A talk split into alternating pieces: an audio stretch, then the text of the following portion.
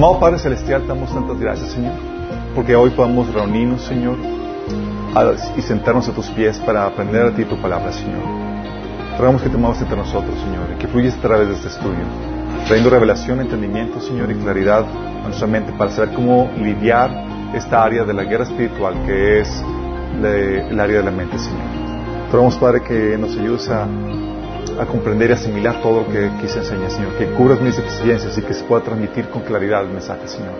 Bendice a los que estamos aquí presentes ya que nos visitan, Señor, y nos están sintonizando desde sus casas, Padre, en nombre de Jesús. Amén. Ok, chicos. Este es el segundo, es el tercer taller de la serie del discipulado que damos en Minas. El primero es la introducción del discipulado y luego vemos el, taller de sanidad emocional, el cual es muy, importante. Son recursos que nos ayudan a saber cómo pelear la guerra espiritual en los diferentes frentes de batalla. El taller anterior, el de sanidad emocional, te ayuda a saber cómo lidiar con las heridas emocionales, cómo lidiar con las emociones, con los dolores emocionales. Es un área donde tienes que saber cómo enfrentarlo y la Biblia te enseña cómo lidiar con eso. Entonces, a partir ya no debe haber excusas si ya tomaste ese taller de, de sanidad. En cuanto a las heridas, a lo que me hicieron, ya no puedes decir, ah, es que me arruinaron mi vida con lo que me, con lo que me hizo tal o cual persona. Ya no, hay tal cosa. Tú ya sabes cómo sanar las heridas, ya sabes cómo sanar el vaso, ya sabes también cómo llenar el vaso con la presencia de Dios, con el amor de Dios, para que tú puedas fluir en ese, en ese sentido. Bueno, lidiar con las emociones no es suficiente requieres también saber cómo administrar tus pensamientos. Y es indispensable para que sepas o para que puedas mantener o conservar la sanidad emocional.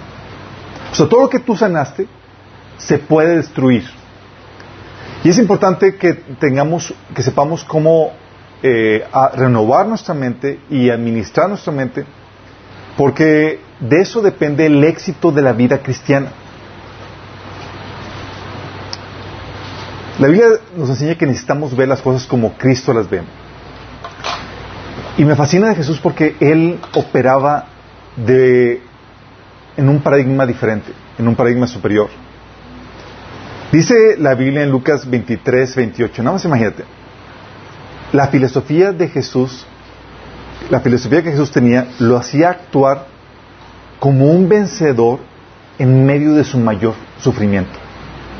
¿Por qué? Porque su paradigma, en cómo estaba pensando, cómo veía las cosas. En un momento de mayor sufrimiento que era cuando estaba cargando la cruz, donde sus discípulos lo habían traicionado, donde el pueblo le había dado la espalda, aquellas personas que, que había sanado, aquellas personas a quienes había ministrado, liberado y demás, ahorita lo estaban traicionando. Todo el bien que hizo lo estaban, se lo estaban mal pagando. Lo habían enjuiciado en falso y estaba con la cruz camino a su muerte. En medio de eso, tú y yo estaríamos con la piti pare llorando, pobrecito, nadie me quiere, y estuviéramos muy mal tú y yo. Y en ese momento se acercan las mujeres cuando estaba Jesús cargando la cruz y le dice, vueltos a ellas, le dijo, hijas de Jerusalén, no lloréis por mí. Están las mujeres llorando por él. Dice, no lloréis por mí, sino llorad por vosotras mismas y por vuestros hijos. Pregunta, ¿tenía Jesús compasión de sí mismo? Para nada. Él decía, no lloren por mí. De hecho, en su momento más crítico, ¿sabes de quién tiene compasión? No de él. De la gente. De la gente. O sea, ¿qué filosofía lo hacía llevar a tal comportamiento?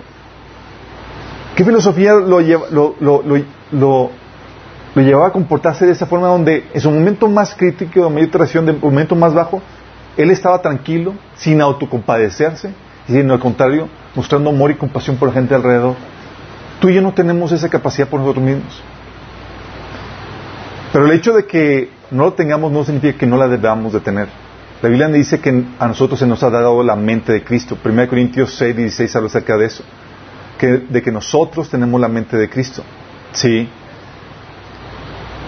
Por eso dice Isaías 55, 9. Como son más altos los cielos de la tierra, así son mis caminos más altos que vuestros caminos y mis pensamientos más que vuestros pensamientos. Y eso es, es, es algo de esperarse. Oye, ¿cómo piensa Dios? Es, piensa mucho más alto que el pensamiento humano. Eso es lo que lo lleva a comportarse como se comporta. Eso llevó a Jesús a que se comportara como se comportó. Pero la ventaja, chicos, es que esta descripción no es una, no es una descripción de lo que debe ser. Está, está detallando una problemática. Eh, mis pensamientos no son como los tuyos. Pero no es para que se quede así. Por eso la Biblia nos enseña que se nos ha dado la mente de Cristo. Porque la idea es que tú llegues a pensar como Cristo piensa. Sí, debemos desarrollar la mente de Cristo. Dice 1 Corintios 2.16, ¿quién ha conocido la mente del Señor para que pueda instruirlo? ¿Quién? Dice, nosotros, por nuestra parte, tenemos la mente de Cristo. Es decir, chicos, cuando decimos que tiene la mente de Cristo, tenemos acceso a la filosofía de vida que Jesús tenía. Y nosotros podemos tener acceso a esa mentalidad. No significa que llegue al Espíritu Santo y que automáticamente ya vas a pensar como Él, sino significa que ya tienes acceso a esa mentalidad y puedes tú absorberla. Puedes tú desarrollar la mente de Cristo. ¿Te imaginas tú pensar como Cristo piensa? Bueno, esa es la idea de este taller, chicos. Porque si tú piensas como Cristo piensa, en el momento más difícil de tu vida, en momentos, en los obstáculos más complejos, en las cosas más, más tristes y dolorosas de tu vida, tú vas a poder estar encima de las circunstancias, porque ves las cosas como Cristo las ve. ¿Sí? Y eso es lo que Jesús nos vino a enseñar. Por eso llega, aparece Jesús y lo que empieza a hacer fue un cambio de paradigma. En Mateo capítulo 5, que vamos a ver, retomar en el estudio inductivo, Jesús, dice Jesús en el versículo 21, 22, versículo 26, 27, 33, 34, 38, 39, 43, 44, son versículos donde repite la misma frase. Oíste que fue dicho a los antiguos, pero yo os digo. Cambio de paradigma. O sea, toda esa forma de pensar Wrong. Pero ahora yo te enseño un camino diferente, una forma de pensar diferente. Y esa forma de pensar, chicos, es lo que te ayuda a, entender la lógica de Dios detrás de todo lo que nos ordena.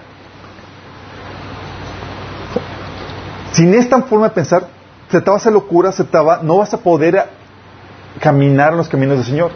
Porque para poder absorber la vida nueva en Cristo tú requieres una nueva forma de pensar.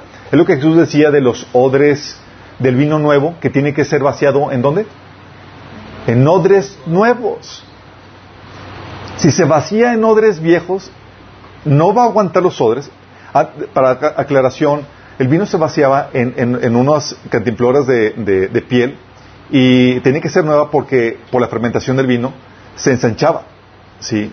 Y si ya estaban ensanchados y ya estaban viejos, y vaciabas el vino que apenas para fermentarse, la fermentación hacía que explotara y que se, rompiera. Sí. Lo mismo pasa con la vida cristiana. Dios va a poner de ti demandas, ordenanzas, va, va a esperar a ti o va a demandar a ti un estilo de vida que tu mentalidad mundana no puede soportar. El nuevo estilo de vida requiere una nueva mentalidad para que puedas comprender eso. Y eso te va a ayudar a entender la nueva mentalidad la lógica de lo que Dios demanda a nosotros, como por ejemplo, oye, ama a tu enemigo, bendícelo, ora por él. ¿Cuál es la lógica? ¿Por qué ora por mi enemigo? Si me hizo esto, lo justo sería pagarle, ¿sí? O gózate cuando te vituperan. ¿Cuál es la lógica, chicos? O dichoso cuando te... Considérate muy dichoso cuando te persigan. O sé desprendido, vende todo lo que tengas. ¿Sí?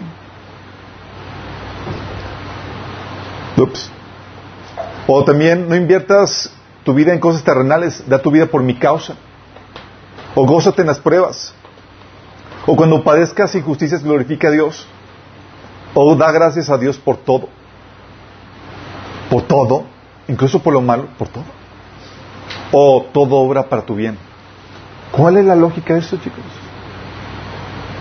¿Alguien ha sufrido alguna injusticia?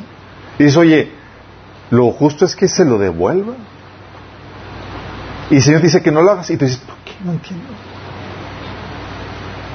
O sufres una situación difícil y dice, gózate. Y de gracias por eso. ¿Cuál es la lógica? En tu mente carnal, mundana, así, terrenal, es imposible que entiendas los mandatos de Dios y las exigencias que Él pide de ti. Por eso se nos demanda que renovemos nuestra mente. Si no la renuevas, tú vas a ser víctima de este mundo, de lo que sucede aquí en la tierra. Si piensas como Jesús, vas a estar por encima de las cosas que suceden en este mundo. Y es obviamente la importancia de la mente renovada, chicos. Mente renovada, ¿saben? La Biblia te enseña varias cosas con respecto a la mente renovada. Una de ellas es, por ejemplo, que la palabra arrepentimiento significa cambio de mentalidad, cambio de actitud. Y es un requisito para la salvación, chicos. Arrepentimiento, cambio de mentalidad, cambio de actitud es indispensable para la, salvación. Jesús dijo en varias partes como Lucas 3, eh, 13.5 y 13.3, que si no se arrepienten, van a perecer. O sea, tan importante es el cambio de actitud, el cambio de mentalidad, que de eso depende tu vida eterna. De hecho, es lo que comenzaban, es lo que predicaba eh, Juan el Bautista y también lo que predicaba Jesús. Por ejemplo, cuando llegó Juan el Bautista, en Mateo 13, del 1 al 12, fíjate lo que dice, en esos días Juan el Bautista llegó al desierto de Judea, comenzó a predicar. Su mensaje era el siguiente. Arrepiéntanse de sus pecados y vuelvan a Dios, porque el reino de los cielos está cerca. Fíjate cómo arrepiéntete. Ey, cambia de actitud. Sí. El profeta Isaías se refería a Juan cuando dijo, es, es una voz que clama en el desierto, preparen el camino para la venida del Señor, abran el camino Juan usaba ropa de tejida con pelo rústico de camello y llevaba puesto un cinturón de cuero alrededor de la cintura. Se alimentaba con langostas, ya saben a qué langostas nos referimos, ¿verdad? Los altamontes. Y miel silvestre. Gente de Jerusalén y de toda Judea y de todo el valle de Jordán salía para ver y escuchar a Juan. Cuando confesaban sus pecados, él los bautizaba en el río Jordán. Cuando Juan vio muchos fariseos y seduceos venían a mirarlo bautizar, los enfrentó, camada de víboras, exclamó, ¿quién les advirtió que huyeran de la ira venidera, de la ira divina que se acerca? Demuestren con su forma de vivir que se han arrepentido de sus pecados y han vuelto a Dios. No se digan simplemente a uno, el uno al otro, estamos a salvo porque somos descendientes de Abraham. Eso no significa nada. Porque les digo que el Dios puede crear, de Dios puede crear hijos de Abraham de estas piedras. Ahora mismo, el hacha del juicio de Dios está lista para cortar las raíces de los árboles. Así es, todo árbol que no produzca buenos frutos será cortado y arrojado al fuego. Yo bautizo con agua a los que se arrepienten de sus pecados y vuelven a Dios. Pero pronto viene alguien que es superior a mí, tan superior que ni siquiera soy digno de ser su esclavo y llevarles las sandalias. Él los bautizará con Espíritu Santo y fuego. Está listo para separar el trigo de la paja con su rastrillo. Luego limpiará la zona de su, de su trilla y juntará el trigo en su granero, pero quemará la paja en un fuego interminable. Eso fue Juan Bautista, palabras muy severas en cuanto a lo que va a pasar si no te arrepientes. Si no, si no te arrepientes, hacha y fuego. Sí. Y venía gente con diciendo, ah, pues cumplo con el ritual del bautismo. Y eh, ¿quién te enseñó a ir? No se trata de cumplir un ritual, tiene que haber un arrepentimiento, un cambio de actitud, un cambio de mentalidad. Sin eso no hay, no vas a escapar del juicio que, viene. Marcos 1 del, 15, del 14-15 Jesús dice, que y llega Jesús predicando, dice, Jesús vino a Galilea predicando el Evangelio del reino de Dios, diciendo, el tiempo se ha cumplido, el reino de Dios se ha acercado, arrepentíos y creed en el Evangelio. Fíjate que esto es sumamente ofensivo. Por si acaso no te habías dado cuenta. ¿Por qué ofensivo? Porque cuando alguien llega contigo y entiendes el significado de la palabra arrepentimiento, lo que te está diciendo es que tu forma de pensar tus creencias están mal. ¡Ah! ¿Quién eres tú para decirme eso? Pero eso radica en la Biblia, la, la conversión. Esa es que estás dispuesto a dejar tus creencias, tu forma de pensar y depositar tu confianza en la palabra de Dios, en lo que Él dice. Sí, es muy, o sea, y ahorita chicos, ¿cómo estamos con lo políticamente correcto? Decirle, oye, lo que tú crees está mal tu forma de pensar está equivocada. Qué fuerte, ¿no? Pero es eso la esencia del arrepentimiento, chicos. Un cambio de actitud, un cambio de forma de pensar es Jesús cuando estaba predicando y cuidado que Juan el Bautista diciendo, es que lo que crees está mal. Y la conversión es reconocer que sabes que esto es cierto. Quiero cambiar mi forma de pensar, quiero cambiar mis creencias. ¿Qué tengo que hacer? Y te da Jesús la solución. Cree en el Evangelio Entonces fíjate lo que dice, arrepiéntete, cree en el Evangelio, arrepiéntete, tus creencias están mal. ¿Por cuál, cuál las cambio? Por las del Evangelio. Por las de la palabra de Dios. Qué fuerte. Y esto es esencial, chicos, para la salvación. Oye, no quiero cambiar mi forma de pensar. Olvídate. Mi forma de pensar está correcta. Olvídate. Sí. Una conversión cristiana radica en la esencia del corazón es cambiar tus creencias por las de la Biblia. Sí, tomar ese paso de, de me rindo, sí, me despojo de mi forma de pensar y estoy dispuesto a abrazar lo que la Biblia enseña. Entonces es esencial para la salvación, es esencial también para vivir una vida victoriosa. Es esencial para la madurez, para conquistar las promesas de Dios. Déjame declararte esto. No puedes vivir la vida cristiana, no puedes cumplir tu propósito sin una mente renovada. Imposible. Oye, quiero cumplir el propósito de Dios. Si no estás renovando tu mente, no hay propósito. Olvídate. Si no estás renovando tu mente, no hay madurez. No hay conquista de promesas, de la promesa de Dios. Fíjate lo que dice 1 Corintios 3, del 1 al 3. Amados hermanos, cuando estuve con ustedes, no pude hablarles como lo haría con personas espirituales o maduras. Tuve que hablarles como si pertenecieran a este mundo, o como si fueran niños en Cristo.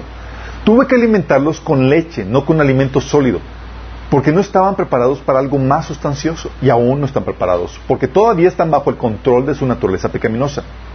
Tienen celos unos de otros y se pelean entre sí. ¿Acaso eso no demuestra que los controla su naturaleza pecaminosa? ¿No viven como la gente del mundo? Fíjate lo que está diciendo. Eran personas que pensaban como la gente del mundo, viven como gente del mundo. Y está diciendo, ¿sabes qué? Por causa de esa mente carnal, tú eres un inmaduro, un niño espiritual.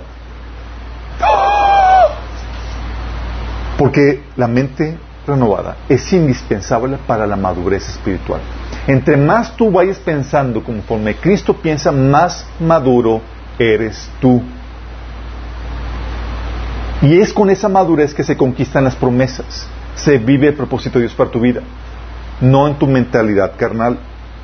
Efesios 4:14 dice, así que ya no seremos niños arandeados por las olas y llevados de aquí para allá por todo viento de enseñanza, por la astucia y los artificios de quienes emplean artimañas engañosas. Los niños tienen una mentalidad carnal y son ignorantes de la palabra de Dios, chicos. Sí, aún les falta conocimiento y por eso son desviados por cualquier viento de doctrina. Porque no tienen la mentalidad, la madurez para discernir entre el engaño de la verdad. Sí. Entonces se requiere para, para la madurez, para no ser desviado, y también para conquistar las, las, las promesas de Dios. ¿Te acuerdas cuál fue la razón por la cual el pueblo de Israel no entró a la tierra prometida? Por su actitud, chicos. Por su actitud. Números 13 del 30 al 33. Después de que enviaron a los 12 espías para, para explorar la tierra y traer un reporte de cómo estaba la tierra prometida.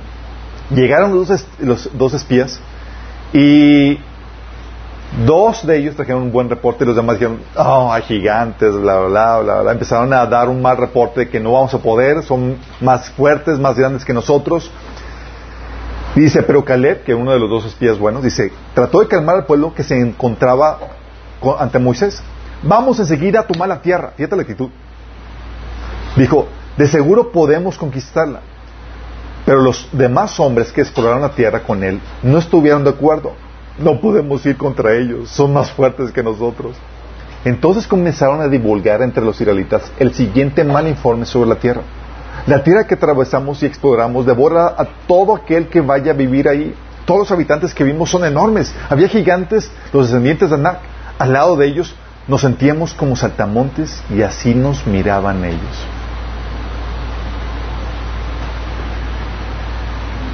¿Te das cuenta la diferencia entre uno y otro? La forma de pensar. Unos, si podemos, ya vimos la obra de Dios, cómo abrió el mar rojo, ya vimos cómo nos salvó, podemos hacerlo. Y los demás, no vamos a poder, son gigantes y demás. De hecho, el siguiente capítulo que continúa con esa trama, capítulo 14 del 2 al 4 dice, Todo el pueblo escuchó el mal reporte y dice, si tan solo hubiéramos muerto en Egipto, e incluso en el desierto, se quejaban, porque el Señor nos está llevando a esta tierra solo para que muramos en batalla. A nuestras esposas y a nuestros hijos se llevarán como botín. ¿No será mejor que volvamos a Egipto?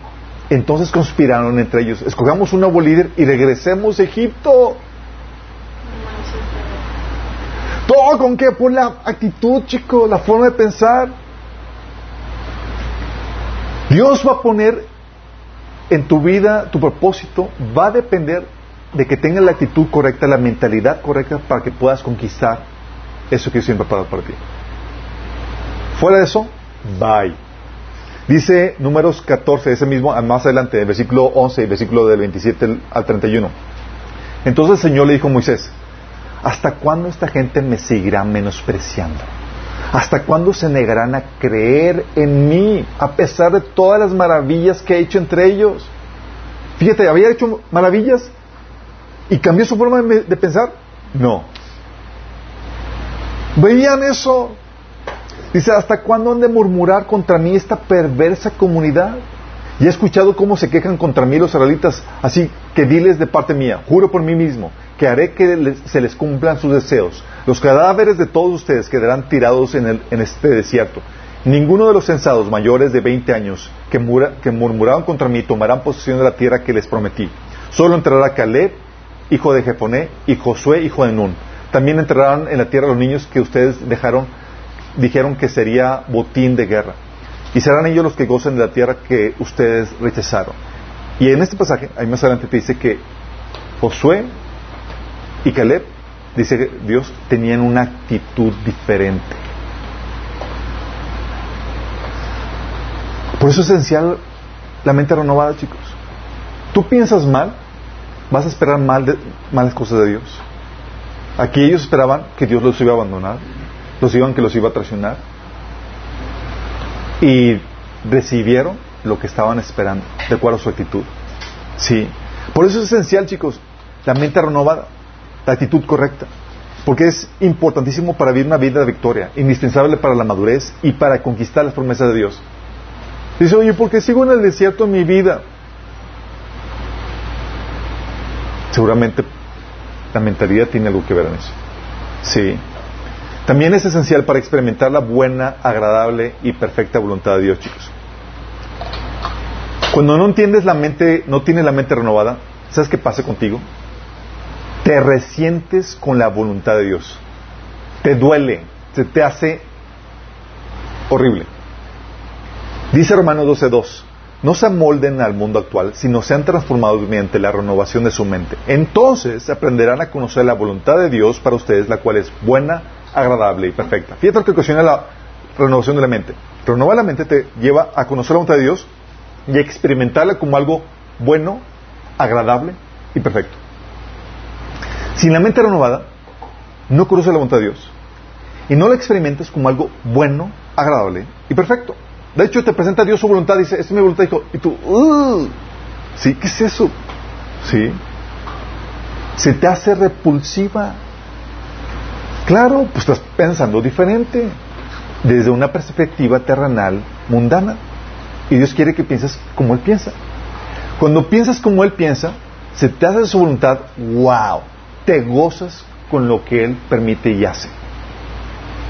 Y te lleva a la madurez. Vamos entendiendo. Por eso es importante. Y eso es importante, chicos, porque de esto depende tu gozo.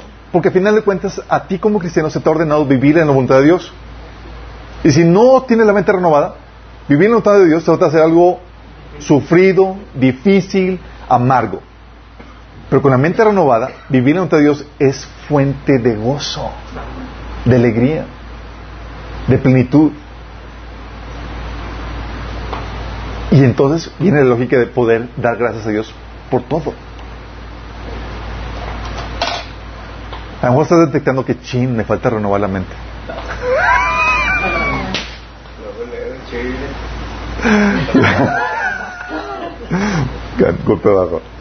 También es esencial, chicos, para mantener la libertad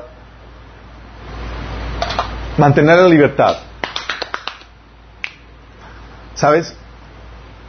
La forma de pensar del mundo, la doctrina de Satanás, esclaviza al pecado. Te esclaviza a los mandamientos de los hombres, a las tradiciones. Dice Galatas 4.3, reclamándole Pablo a los, a los de Galatas. Así también nosotros, cuando éramos menores, estábamos esclavizados a los principios de este mundo. ¿Cómo que principios de este mundo? Sí, al paradigma de este mundo. Hay gente que piensa que, que si que son libres si no se someten a Dios. Cuando la verdad son esclavos de la forma de pensar de Satanás, de este mundo. Esclavos, porque déjame aclararte esto, el hombre, el ser humano no desarrolla su propia ideología, se le provee. Ya hay dos fuentes. O la de Dios o la del enemigo. Fíjate. Tú y yo somos como esa computadora, que de nada sirve sin el software.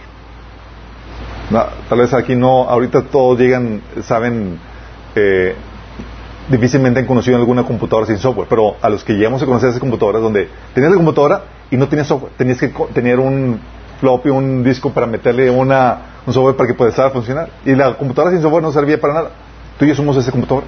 Necesitamos una ideología, una cosmovisión para poder funcionar en esta vida. Y solamente hay dos proveedores, o Dios o Satanás. Y su ideología, cualquiera de los dos, te vas a tener que, someter a ello. Cuando te sometes a la ideología de Satanás, a la ideología de este mundo, a los principios de este mundo, ellos te tienen esclavizado, subyugado. Dice en el versículo 9 de este mismo capítulo 4 de Gálatas, así que ahora conocen, así que ahora que conocen a Dios, o mejor dicho, ahora que Dios los conoce a ustedes, ¿por qué quieren retroceder y convertirse otra vez a esclavos, del, eh, convertirse otra vez en esclavos de los débiles e inútiles principios espirituales de este mundo? Esclavos de los débiles e inútiles principios espirituales de este mundo te llevan a trabajar en este paradigma, chicos.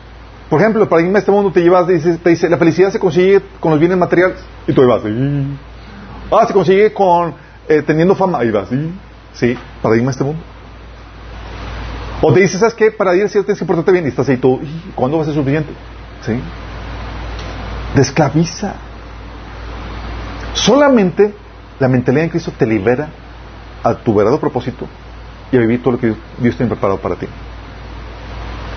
La mentalidad de ese mundo quiere cortarte las alas, lo que Dios quiere, lo que Dios sabe que puede hacer, te corta la libertad. Y muchos cristianos todavía tienen mucha mentalidad del mundo, con paradigmas, con tradiciones que les impiden hacer cosas.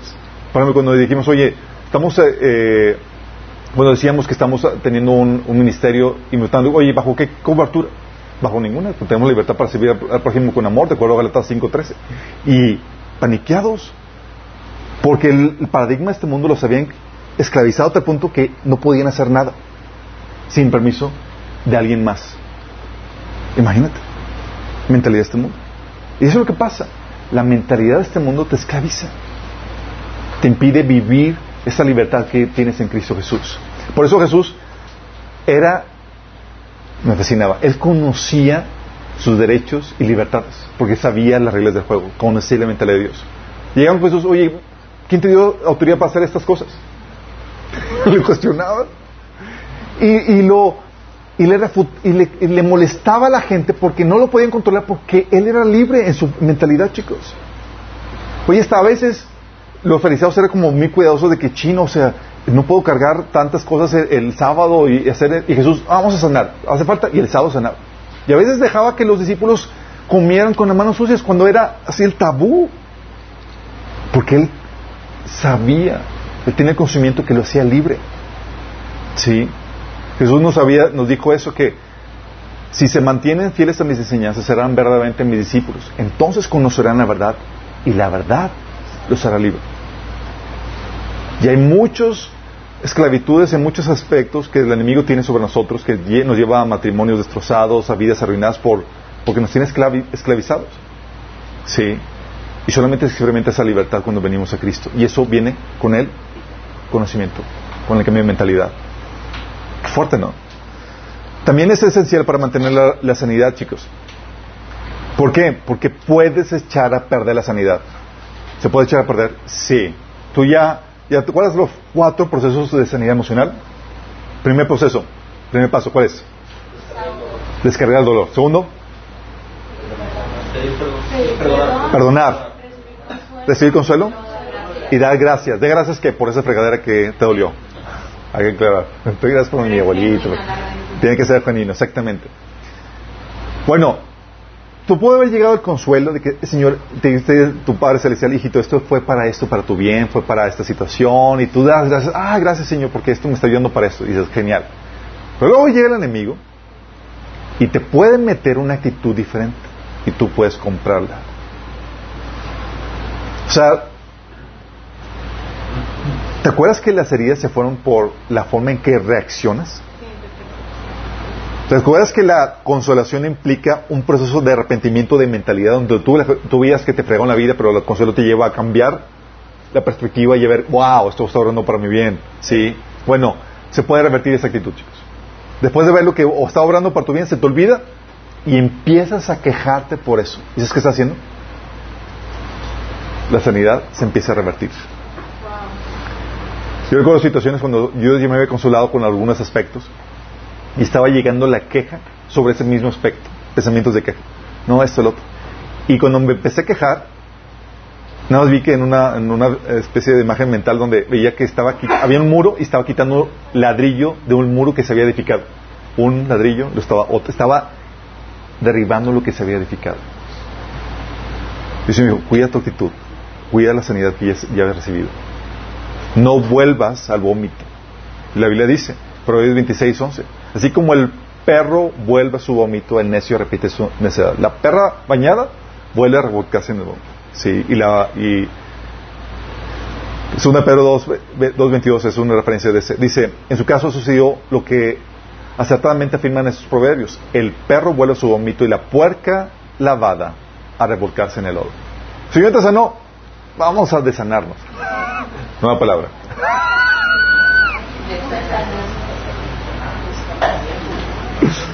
Sí. Y se puede hacer, chicos, con tu actitud. En vez de estar agradecido, chin, ya la cambiaste en una queja y en una amargura. ¿Qué vino? Toda la mente te ayuda a mantener, la mente renovada te ayuda a mantener la sanidad. También te, la mente renovada, chicos, trae beneficios en diferentes niveles. Indispensable para que te puedas relacionar con Dios.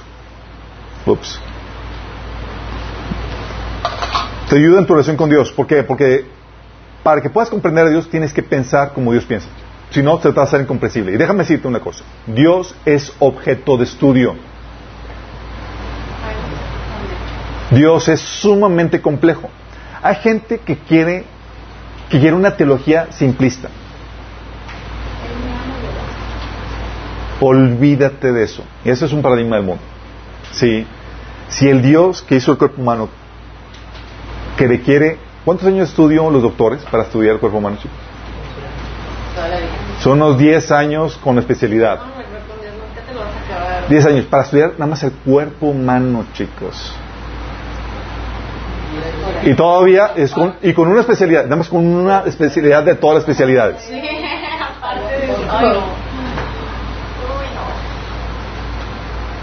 Con Dios que hizo el cuerpo humano, chicos, puedes esperarte toda una tiene para comprenderlo. Es un objeto, es objeto de estudio, me refiero que tienes que estudiarlo para comprenderlo. Y al renovar tu mente, al pensar como Dios, como Dios piensa, porque tenemos acceso a, su ideología, a su forma de pensar por las escrituras, tú te relacionas mejor con Dios.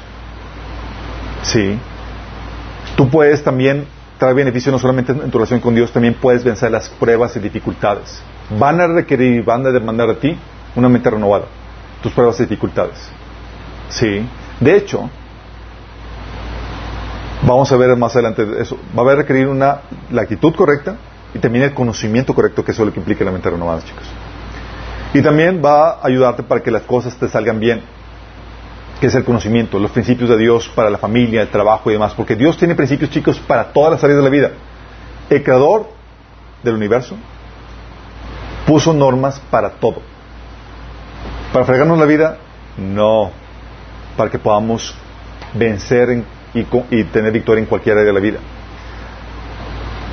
Es por esos principios que Dios ha puesto en diferentes áreas, incluso la física y demás, la aerodinámica. Por conocer esos principios, tú y yo podemos viajar en un objeto, ¿sí? Que pesa toneladas a través del aire. Porque conocemos los principios de aerodinámica, chicos, que Dios estableció. Nos permite hacer cosas maravillosas. Conocer el principio de Dios te lleva a vencer y a construir grandes rascacielos, aviones, grandiosas familias, trabajos, amistades, iglesias, por conocer los principios de Dios. Entonces te libera. ¿Vamos bien, chicos? Entonces la importancia de la mente renovada. Cuando tú te conviertes a Cristo, comienzas el proceso de, este de renovación de mente que va a durar toda tu vida cristiana. Tu mentalidad no cambia de la noche a la mañana. Tu mentalidad es un proceso que va avanzando de una mentalidad carnal, mundana, que piensas como molesto a la gente, a una mentalidad como la de Cristo, en donde ya te conviertes el bicho raro porque ves las cosas diferentes y la gente ya no te comprende. Así como Jesús. Sí. Pero ya comprendes tú a Jesús cuando llegas a ese nivel. Comprendes a Dios. ¿Cómo se renueva la mente renovada, chicos? El cómo. Filipenses 4.8. Por lo demás, hermanos, todo lo que es verdadero, todo lo honesto, todo lo justo, todo lo puro, todo lo amable, todo lo que es de buen nombre, si hay virtud alguna, si algo digno de alabanza, en eso pensar. La Biblia te da, te da mandamientos para toda la serie de la vida, incluso para tu pensamiento. No es como que, ah, yo puedo pensar lo que yo quiera. El Señor dice, no.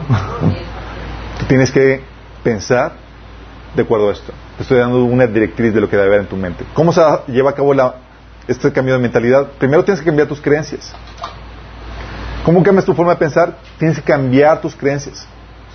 Pero para ello tienes que sustituirlas por otras. Por eso Jesús decía, arrepiéntete, ok, cambia tu mentalidad. ¿Pero cómo? Sustituyendo, tus creencias. ¿Por cuáles? Por las del Evangelio. Te dice, arrepiéntete y cree en el Evangelio. Cambia el software. ¿Sí? Tus creencias es lo que termina en tu forma de pensar, chicos. Tus creencias operan al nivel del subconsciente. Tú no estás consciente de ellas, pero sirven como plataforma para llegar a las conclusiones a las que llegas. Tus creencias es lo que te lleva a interpretar la vida, a ver las cosas como la ves. Y tú tienes que cambiarlas para que tú puedas ver la vida como Dios la ve. ¿Con qué cambiamos las creencias? Por las de la palabra de Dios, como única autoridad. Segundo Timoteo 3 del 15 al 17 dice, desde la niñez se te han enseñado las sagradas escrituras, las cuales te han dado la sabiduría para recibir la salvación que viene por confiar en Cristo Jesús. Toda la escritura es inspirada por Dios y es útil para enseñarnos lo que es verdad y para hacernos ver lo que está mal en nuestra vida. Nos corrige cuando estamos equivocados y nos enseña a hacer lo correcto. Y Dios la usa para preparar y capacitar a su pueblo para que haga toda buena obra. La escritura, chicos tiene el proceso de reformar al ser humano. ¿Sí? Cuando te sales de la Biblia, te vuelves a fábulas, a mitos. Segundo Timoteo 4:4 dice, dejarán de escuchar la verdad y se volverán a los mitos, a fábulas, a mentiras. La única forma en que podemos renovar tu mente, que puedes cambiar tu mente, no es por ideologías de ahí. No, tiene que estar enraizada en la palabra de Dios. No se trata que cambies tu forma de pensar por cualquier forma de pensar. Sí. Ah, pues ya estoy leyendo un libro de superación personal. Eh, ya estoy leyendo un libro de cómo vencer a que... No, no, no, no. Es la Biblia. Queremos pensar como Dios piensa. Y déjame aclararte esto, nada más para también es cierto, la Biblia no tiene toda la verdad, pero tiene la verdad básica.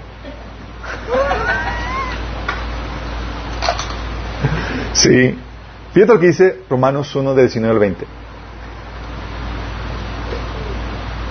Dice, como la creación también da testimonio acerca de la verdad. Dice, ellos conocen la verdad acerca de Dios, pero Él se los ha, porque Él se los ha hecho evidente. Pues desde la creación del mundo, todos han visto los cielos y la tierra. Por medio de, de, todo lo que Dios hizo, ellos pueden ver a simple vista las cualidades invisibles de Dios, su poder eterno y su naturaleza divina. Así que no tienen ninguna excusa para no conocer acerca de Dios. Fíjate cómo está hablando de que la creación te enseña teología, te enseña la verdad acerca de Dios. La creación.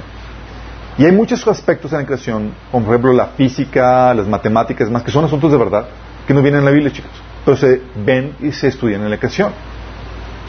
Pero la Biblia tiene los componentes básicos para conformar tu cosmovisión, tu forma de, pensar, tus creencias, chicos, que son indispensables para llegar a, descubrir las otras verdades. No sé si sepas, pero el desarrollo, el desarrollo de la ciencia fue gracias a que la fe cristiana con sus creencias puso la plataforma, las creencias esenciales que le permitieron al científico descubrir las otras verdades en la creación. La ciencia utilizó el paradigma cristiano para llegar a su, descubrimiento, chicos. Porque para, por ejemplo, para los paganos, la naturaleza, de acuerdo a sus creencias, no era objeto de estudio, era objeto de veneración. Llega el paradigma cristiano y dice, eh, la naturaleza no es objeto de veneración, sí, sino es objeto de estudio. El que es objeto de veneración es Dios. Sí. Y así varios paradigmas que llegaron a que permitieron que la naturaleza fuera, que la ciencia se desarrollara por las creencias básicas que estableció la fe cristiana, chicos. Sí. Obviamente, tienes a gente que rechaza el paradigma cristiano, que rechaza la verdad y se va tras mitos. Tenemos, por ejemplo, no sé si han visto el video de Seikes, que es algo que comentamos en, en taller de apologética, que habla de eh, teoría de conspiración y también habla de que el cristianismo es una, es una conspiración para engañar a la humanidad, que Jesús nunca existió históricamente y demás. Esa idea de que Jesús no existió históricamente también se ha enseñado en el centro jesuita aquí del, del, del obispado. Porque cuando rechazas la verdad, chicos, inevitablemente te vas a volver a mitos como esos que promueven la idea del, Jesús mítico, no histórico, que es el producto, dicen que ellos que es el producto, Jesús es el producto del plagio de otras religiones. Imagínate que Jesús, ¿sabes qué? Agarraron de aquí esta religión, de esta religión y armaron aquí su, su, su nueva religión. Rechazando todas las evidencias que hay con respecto a la historicidad de Jesús. Cuando no, cuando la verdad, inevitablemente vas a caer en la mentira, en esos mitos y vas a ser llevado por cualquier viento de doctrina. Efesios 4, 14 al 15 dice, así ya no seremos niños zarandeados por las olas y llevados de aquí para allá por todo viento de enseñanza y por la astucia y los artificios de quienes emplean las artimañas engañosas. Más bien al vivir la verdad con amor, creceremos hasta ser como en todo como aquel que es la cabeza, es decir, Cristo. Y esa es la idea, chicos. Que tú crezcas en la verdad, renovando en tu mente, cambiando la forma de pensar que todo hoy tienes del mundo, por la de Dios. Que no te vuelvas a mitos, que sepas distinguir la mentira de la, eh, y la verdad. Porque las personas, los hombres, se van a presentar a transmitirte enseñanzas como si fueran de Dios. Y no lo son. No siempre. Y tú tienes que distinguirlos. Tú por eso tienes que estar enraizado en las escrituras. ¿Te acuerdas? En Mateo 15, del 3 al 9, se presentó los fariseos con Jesús y le dijeron, le dijeron ¿por qué ustedes, Jesús le respondió a los fariseos cuando le empezó a, decir a Jesús, oye, ¿por qué están comiendo con las manos sucias los discípulos? Porque están violando la tradición de los ancianos. Y Jesús le respondió, ¿por qué ustedes, por sus tradiciones, violan los mandamientos directos de Dios? Fíjate, por tradiciones, ellos violando qué? Los mandamientos de Dios. Dice, este pueblo me honra con sus labios, pero su corazón está lejos de mí. Su adoración es una farsa porque enseñan ideas humanas como si fueran mandatos de Dios. Estaban adquiriendo, no la verdad, estaban adquiriendo tradiciones y formas de pensar de este mundo, esclavizándose otra vez a los rudimientos de este mundo, chicos, y no los de Dios, porque no estaban enraizados en la palabra. Y la idea es que tú cambies de forma de pensar, chicos, pero no por tradiciones, sino por la palabra viva. porque si no va a ser conformado a este mundo. Dice Romanos 12.2, no se amolden al mundo actual, sino sean transformados mediante la renovación de su mente, así podrán comprobar cuál es la voluntad de Dios, buena, agradable y perfecta. Esto obviamente va a implicar que no, seas políticamente correcto.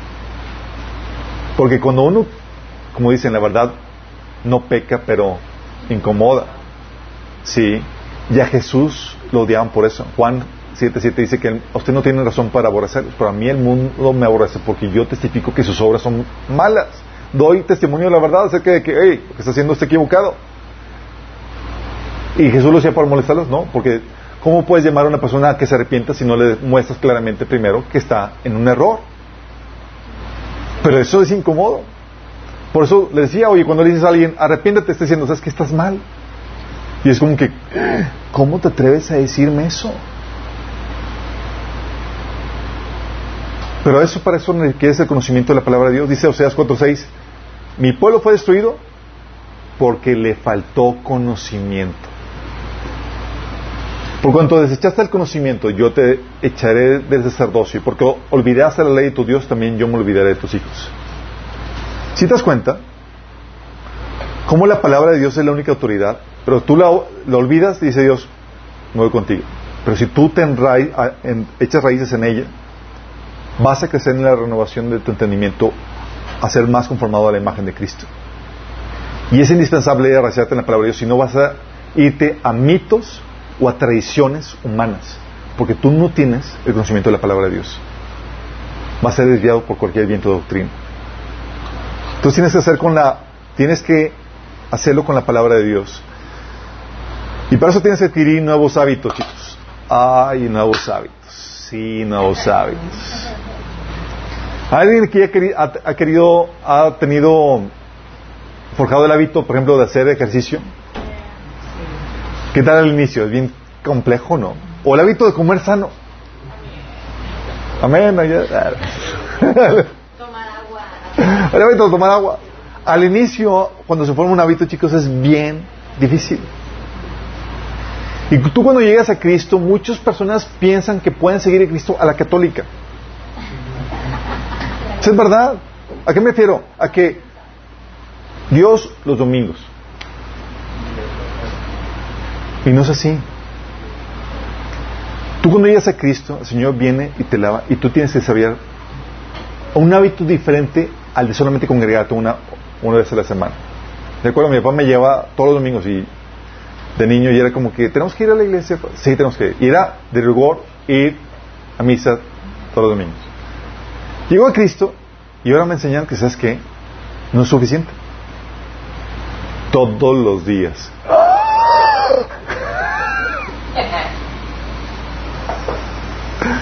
Hay que cambiar los hábitos.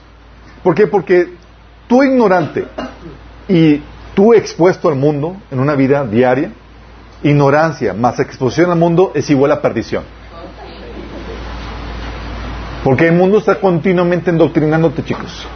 Y no hay la contrabalanza, no hay la balanza que te esté llevando a sopesar o a contrapesar las, eh, lo que el mundo te enseña. Y es aquí donde tienes que desarrollar nuevos hábitos. Primero, cuidar lo que consumes. Ya eres cristiano, ya no puedes consumir lo que sea. Sí. ¿A qué me refiero? Lo que oyes, lo que ves, lo que piensas, lo que sientes, lo que, con quién te juntas. Por lo que oyes, Efesios 5 del 3 al 4, fíjate lo que dice la Biblia. Entre ustedes ni siquiera debe mencionarse la inmoralidad sexual ni ninguna clase de impureza o avaricia, porque eso no es propio del pueblo santo de Dios. Tampoco debe haber, palabras indecentes, conversaciones necias, ni chistes groseros, todo lo cual está fuera de lugar. Haya más bien acción de gracias. Cambio de hábito, se tengo que cambiar incluso mi forma de hablar y las conversaciones que tengo. Sí, lo que oyes. Tienes que cambiar lo que ves. Antes veías cualquier cosa, cualquier mujer en la tele. Job 31.1 dice, yo había convenido con mis ojos en no mirar con lujuria a ninguna mujer. Aún lo que sientes y lo que piensas, tienes que ya volverte consciente de que ya no puedes darte el lujo de pensar y sentir lo que sea. Dice Proverbios 4:23, sobre toda cosa guardada, guarda tu corazón porque de él mana la vida. O sea, cuida lo que entra en tu corazón, en tu mente. También tienes que cuidar lo que juntas. ¿Con quién te juntas? 1 Corintios 5, 15, 33 dice, no se dejen engañar por los que dicen semejantes cosas, porque las malas compañías corrompen el buen carácter. Y aquí ya hemos platicado que cuando te juntas con una persona, no solamente te juntas con ella, te estás exponiendo a su forma de pensar y te estás juntando también con sus demonios. Sí, la persona puede estar poseída y los demonios se están metiendo ahí taladrando. Porque acuérdense, la Biblia dice que tenemos una lucha no contra carne y sangre, sino contra principados, potestades y huesos de maldad de las regiones celestes. Es decir, contra seres espirituales que se le llaman demonios. Y ellos están polulando el ambiente, chicos. Existen y son reales. Entonces, cuando te juntas con alguien, tienes que verificar con quién te juntas, porque, oye, no es cristiano, ha abierto puertas y demás, o tiene malas, eh, mal comportamiento, seguramente tiene acompañantes espirituales que te van a estar hostigando también y te van a tratar de seducirte a que te comportes como ellos. Sí. Hay un taller, hay una, vimos un, fue un estudio que se llama Apartados, creo que son tres sesiones, y te hablamos de cómo puedes, cómo el Señor nos dejó aquí en este mundo y la forma en que no nos volvamos, nos dejó en este mundo sin que nos volvamos a este mundo.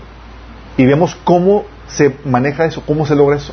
Y vemos ahí que la forma en que se logra eso es, primero, estando en guardia, buscando conquistar al mundo. Bajas la guardia y los tomas como amigochos, ellos te van a conquistar a ti, porque ellos quieren evangelizarte o quieren convertirte. La única forma es estando en guardia de tú queriendo convertirlos a ellos. Baja la guardia, ya pariste chayotes. Entonces tienes que cuidar lo que consumes. Tienes que leer la Biblia diariamente. Diariamente. Fíjate lo que dice la Biblia. Primero, primero de Pedro 2, 2. Deseen con ansia la leche pura de la palabra, como niños recién nacidos. Así por medio de ella crecerán en salvación. Fíjate que deseen la leche pura de la, de la palabra como niños recién nacidos. ¿Alguien ha visto a un bebé llorar de hambre? Nosotros como papás primerizos una vez hicimos una cometimos una borrada. Eh, pues teníamos a Samantha de Vita y demás. Y pues ya sabes que, el bebé, a los bebés hay que darles de comer cada dos horas. Cada dos horas. Y pues perdimos noción de tiempo y mi, y mi hija Sammy en ese entonces empezó así a llorar, pero... Ah, ah". Y nosotros, pues ¿qué pasa? ¿Qué tiene? Pues ya decíamos el pañal, nada, y la ropita y demás, y, y no dejaba de llorar así bien. Ah. Y nosotros, pues, hay que reprender la perturbación y pues, vamos a reprender, pusimos alabanzas y demás. Y, de repente dijimos, oye, ¿hace cuánto que no come? Y era que era llorido de hambre. Sí.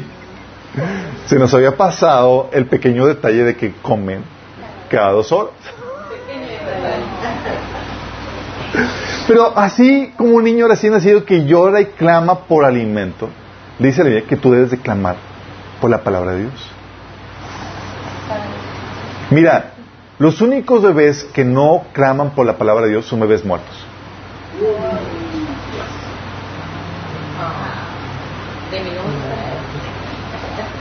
Sí, pero una persona que ha nacido de nuevo, típica situación, chicos, de una persona que ha nacido de nuevo, tiene un hambre por Dios. Tiene un hambre de ah, quiero conocer a Dios y te bebes la Biblia. Sí. Exactamente. Pero espera que la Biblia te confronte. La de la Biblia no va a ser como que, ah, qué bonito cuento das. No, no, no. Va a llegar, dice la Biblia, que la palabra de Dios es viva y eficaz, más cortante que toda espada de dos filos, y penetra hasta partir el alma y el espíritu, las coyunturas y los huesos. O sea, y diciendo los pensamientos y las intenciones del corazón. Te penetra. Tú lees la Biblia y te confronta en tus creencias y en tu comportamiento. Mira, yo recuerdo cuando empezaba a leer la Biblia y vienes con un paradigma y ves que la Biblia dice algo diferente para irme. Yo recuerdo que, que yo lo ignoraba. O sea. ¿Por qué? Porque tú vives en un mundo donde la mayoría de la gente ignora la Biblia o no hace caso a la Biblia tal cual, aún dentro de la iglesia cristiana. Entonces tú ves y dices, ah, pues no es cierto, no sé tal cual. Pero sí es tal cual. Y confrontas ese comportamiento. Sí. Cuando la Biblia dice, yo recuerdo, leía la Biblia y dice, oye, que, que no digas maldiciones yo. Pues todos decimos. Y me lo saltaba.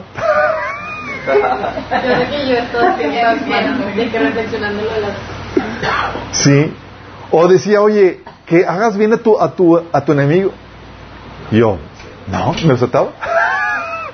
Entonces ahí tenía así, iba prácticamente recortando los pasajes que no me agradaban para hacer la Biblia a mi, a mi forma, sí, personalizarla. ahí. Pero la situación es que confronta tus creencias. Sí, la idea es que, que estés consciente que lo que dice tal cual es lo que tienes que hacer. Confronta tu comportamiento.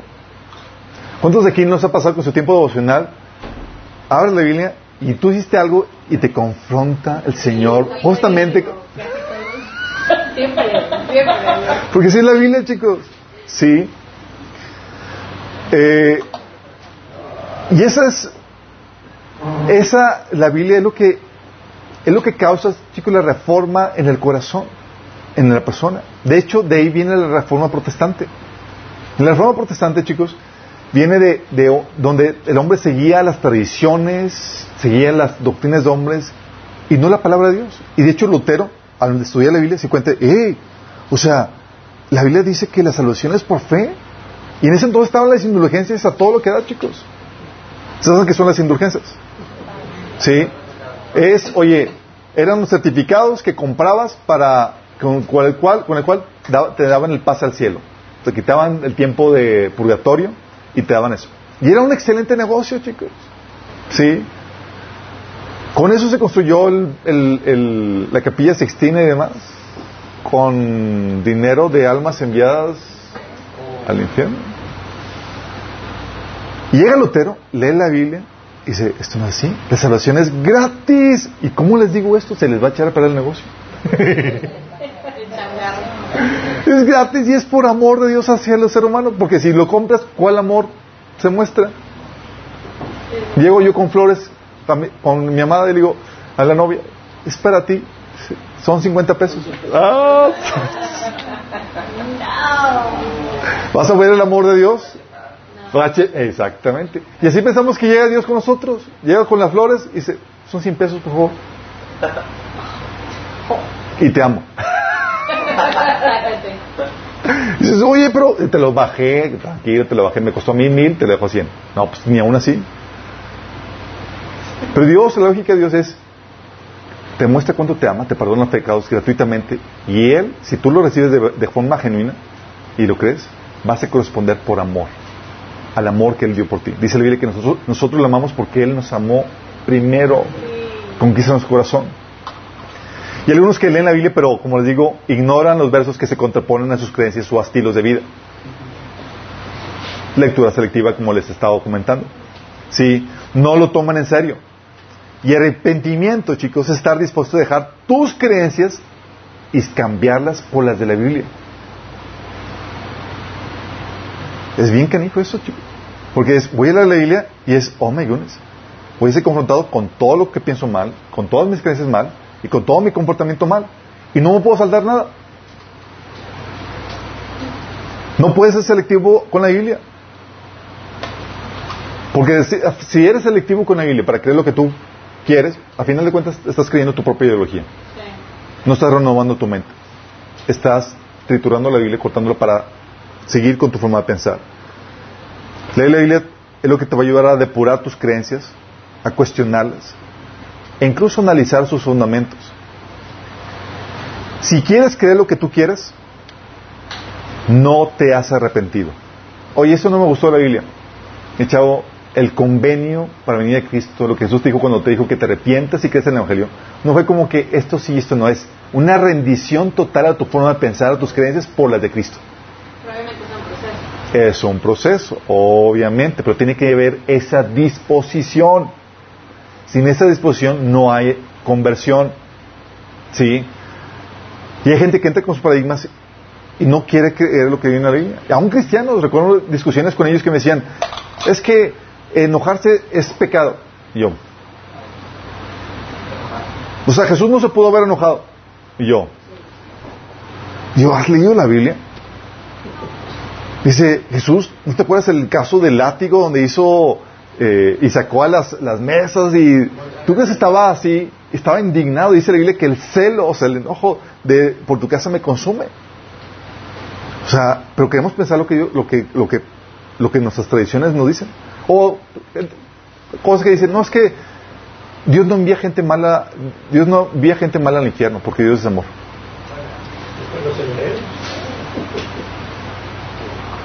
Sí. Y son ideas que tenemos. Y la gente tiene. O yo puedo vivir en unión libre, lo importante es que nos amemos.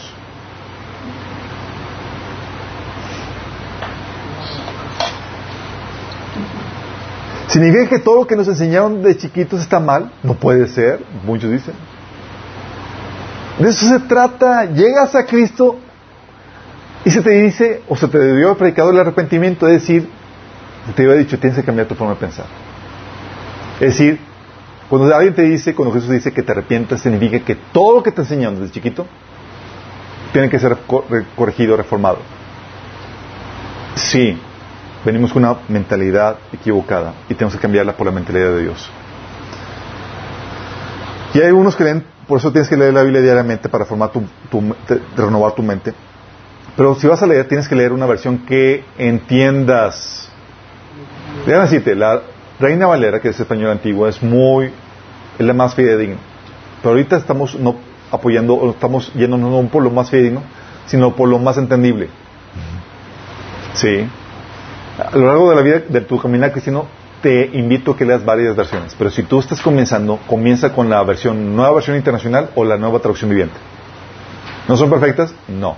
Pero son lo suficientemente entendibles para que confronte la palabra de Dios con tu estilo de vida, con tus creencias y lo vas a entender. Yo recuerdo cuando leí la, yo le, había leído la Biblia muchas veces en la versión Reina Valera y la leí Proverbios, por ejemplo, en la nueva versión internacional y para mí fue ¡oh! como si nunca lo hubiera leído. Yo, wow, entendí Proverbios y no son así como dichos enigmáticos. Porque parecían así, en serio. Yo, wow, sí. Sí, como que esa sabiduría tan profunda que, que me pasaba por encima. La leí en la versión contemporánea y dije, wow, ya le entiendo. Ah, recuerdo que algo así le pasó a mi esposa cuando leyó la, Biblia en, eh, Nueva Traducción Viviente. Para ella fue como llevaba años de cristiana. Me dice, es como si nunca hubiera leído la Biblia, así, así tan fuerte. Porque te aterriza el significado a lo que, al día de hoy, chicos. Y no es, para, no es para que te quedes con esa versión, léela en varias, en varias versiones. Pero sí comienza con una versión que es entendible para ti. ¿Sí? Oye, que tiene versículos que le faltan, etcétera. Mira, la Biblia se defiende a sí misma. Si le quitaron tal versículo, además se contrapone con otros versículos que también sí están incluidos. Se complementa, exactamente. Entonces no hay problema con eso. Y si vas a leer las versiones, las versiones contemporáneas, lee, con las, lee las notitas que vienen ahí, que son ahí esos detallitos que le quitaron que debes de leerlo. ¿Sale? Entonces tienes que leer la Biblia. Tienes que cuidar lo que consumes y leer la Biblia para, como parte del hábito. Acuérdate, tú, tú y yo como cristianos tenemos una responsabilidad no solamente como la del mundo tiene que, ah, ya cumplí con mi trabajo y ya terminé. O a descansar, ya llegué a mi casa a descansar y pasármela bien. Tú y yo tenemos una responsabilidad sacerdotal.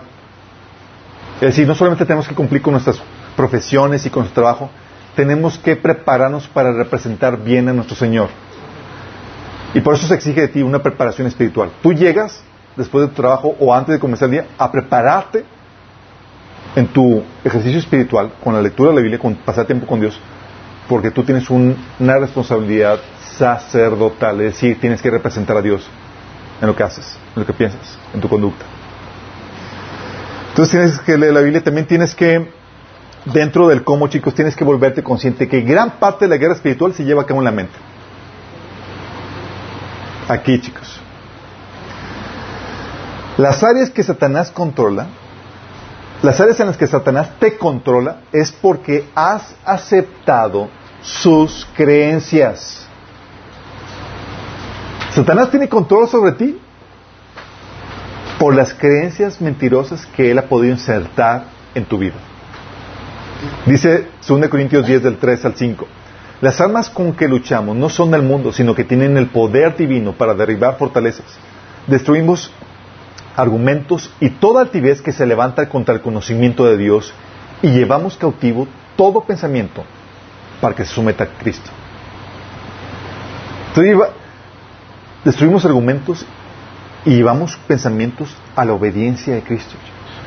Es mental la guerra espiritual. Fíjate dice que no luchamos como lucha el mundo, sino que nuestras armas espirituales son para gestionar la mente, derivar argumentos y llevar cautivo los pensamientos a, la obediencia de Cristo. Si tú no estás consciente de que la guerra espiritual se lleva principalmente a la mente, el enemigo te va hacer trizas. Porque el único poder que tenía la serpiente, chicos, con el cual ocasionó la caída, ¿cuál fue el único poder que tenía la serpiente? La mentira la palabra. La palabra. La mentira, chicos. Es lo único. Y la única salvaguarda para la palabra mentirosa del enemigo es la palabra de Dios. La única. Dice Génesis 2 del 16 al 17, la serpiente era más astuta que todos los animales del campo que Dios el Señor había hecho. Así que le preguntó a la mujer, ¿es verdad que Dios les dijo que no comieran de ningún árbol del jardín? No podemos comer del fruto de, podemos comer del fruto de, todos los árboles, respondió la mujer. Pero en cuanto al árbol del el fruto del árbol que está en medio del jardín, Dios nos ha dicho, no coman de ese árbol ni lo toquen, de lo contrario morirán. Pero la serpiente le dijo a la mujer, no es cierto, no van a morir. Dios sabe muy bien que cuando coman de ese árbol se les abrirán los ojos y llegarán a ser como Dios, conocedores del bien y del mal. ¿Qué fue lo único que hizo, chicos? Una palabra mentirosa que fue aceptada por Eva. Suficiente para darnos en la torre a todos. El poder de la mentira, chicos. Dice la mujer vio el fruto que era, bueno para comer y que tenía buen aspecto y era deseable para adquirir sabiduría, así que tomó de su fruto y comió. Luego le dio a su esposo y también comió. Es algo muy fuerte, chicos, porque la verdad es que pensamos que el pecado es individual, pero la verdad es que nos llevamos al traste a todas las personas con que nos relacionamos. Entonces tienes que volverte consciente de que la guerra se lleva Acabó en la mente, chicos. El enemigo va a meter mentiras para tratar de controlarte tu, eh, comportamiento. Pregunta, chicos. ¿Por qué comió la mujer el fruto prohibido? Porque aceptó la mentira. Aceptó la mentira. ¿Por qué tú y yo a veces andamos en desobediencia? ¿Por qué la humanidad anda en desobediencia? Porque ha aceptado la mentira. Por eso dice, ¿han escuchado el dicho de que ten cuidado tus pensamientos? Dice, ten cuidado de tus pensamientos porque ellos se transformarán en palabras. Ten mucho cuidado de tus palabras porque ellos se transformarán en acciones. Ten cuidado de tus acciones porque ellas se transformarán en hábitos. Ten mucho cuidado de tus hábitos porque ellos moldearán tu carácter. Y ten mucho cuidado de tu carácter porque de él dependerá tu destino. Todo partiendo de aquí, chicos. Por eso tu victoria o derrota en donde hay cristiano tiene que ver con tu forma de pensar. La vida de derrota o victoria depende de los pensamientos que aceptas, de si aceptas los pensamientos de Dios o los del enemigo. Así como sucedió con Eva y Adán al inicio, sigue sucediendo contigo hoy en día. El enemigo sigue viniendo contigo, metiéndote o incitándote, metiendo pensamientos mentirosos, palabras mentirosas, que van a tratar de moldear tu comportamiento para desviarlo de la voluntad de Dios. Todavía, chicos, no solamente para Adán y Eva. Y es aquí donde entra la tarea de el hábito de administrar tus pensamientos. Esta tarea, chicos, es de las más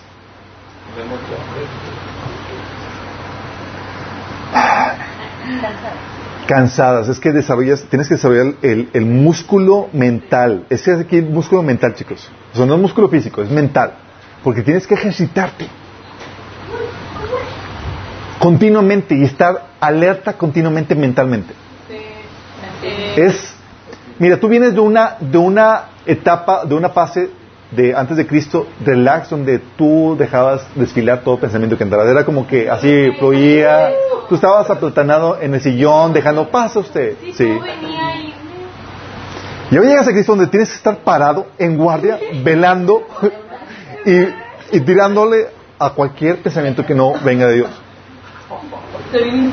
Y es de, de, vienes de una etapa de, flojera aquí mental a una etapa donde de ejercicio mental y alerta mental.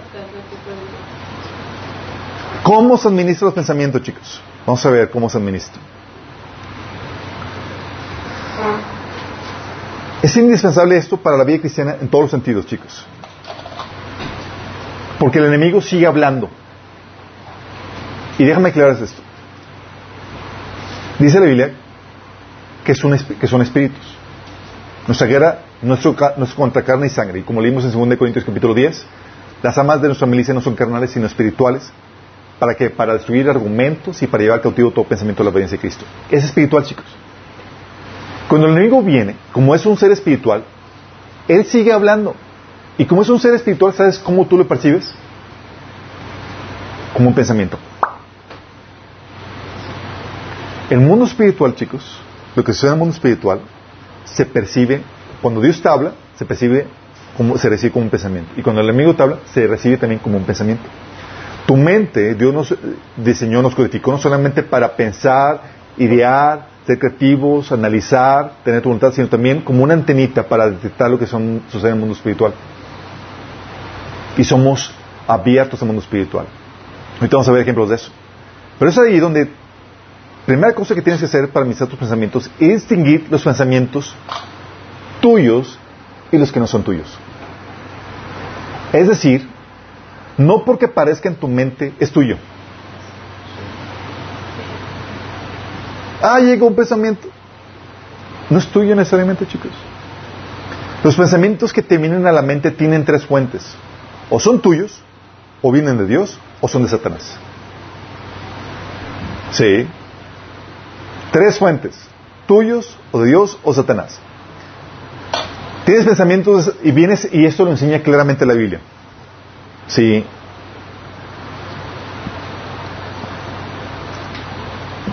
Pensamientos, por ejemplo, de Satanás. Colosenses 1.8 dice, no permitan que nadie los atrape con filosofías huecas y disparates elocuentes que nacen del pensamiento humano. Y te habla una fuente que es el pensamiento humano. Dice, y de los poderes espirituales de este mundo y no de Cristo. Te hablan las tres fuentes. Pensamiento humano, los poderes espirituales de este mundo y de Cristo. Las tres fuentes de los pensamientos.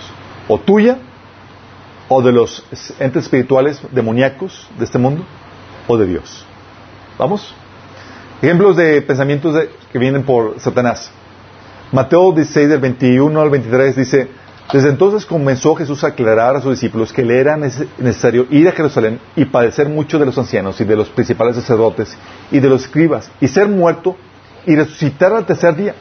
Entonces Pedro, tomándolo aparte, comenzó a reconvenirle diciendo, Señor, ten compasión de ti, en ninguna manera esto te contesta. Pero él, volviéndose Pedro, le dijo, quítate delante de mí, Satanás, me eres tropiezo porque no pones la mira en las cosas de Dios, sino en la de los hombres. ¿A quién reprendió Pablo aquí? A Satanás. Pero si es Pedro, sí, pero detectó al Espíritu que está hablando a través de Pedro. Vio que esos pensamientos, esa plática, estaba siendo inspirada por quién? Por Satanás, que estaba allí. ¿Sí? ¿Vienes inspiración demoníaca. Y eso que Pedro, versículos anteriores, había sido inspirado por Dios para reconocer a Jesús como el Mesías. Hablando cómo puede ser inspirado por Dios el Padre y también por Satanás. En unos cuantos versículos, chicos, así pasa también con los cristianos. No crees, ah, pues que Pedro. No, no, no, no. También te pueden llegar pensamientos de inspiración por Dios y también pensamientos de inspiración por Satanás. Otro pasaje es Ezequiel 38 del 10 al 12 que dice, esto dice el Señor soberano, en ese tiempo vendrá, te vendrá a la mente malos pensamientos y tramarás una estrategia perversa. Dirás, Israel es un país sin protección, lleno de aldeas y murallas. Marcharé contra Israel y destruiré a su pueblo que vive tan confiado. Iré a esas ciudades que antes estaban desoladas y que ahora están repletas de gente que regresó del desierto de muchas naciones. Las saquearé y me llevaré un, un enorme botín, porque ahora los habitantes son ricos en animales y en otras posiciones. Piensan que la gente gira alrededor de, que gira, que, que el mundo gira alrededor de ellos. Fíjate que está diciendo que te vendrán malos pensamientos, te vendrán a la mente malos pensamientos y te amarás una estrategia perversa. Si tú estás buscando la presencia de Dios, en ese momento tienes la seguridad que lo que te venga es solo de Dios. No. Estás buscando la presencia de Dios, chicos, y cualquier cosa que te venga, no. Ahorita vamos a ver cómo se distingue, chicos. Sí. Tienes otro caso, 1 Corintios, 1 Crónicas 21.1. ¿Te acuerdas? Esto fue un episodio que le sucedió a un personaje muy amado que es David. Dice, Satanás conspiró contra Israel e indujo a David a hacer un censo del pueblo. Pregunta, ¿tú crees que Satanás se le apareció en persona?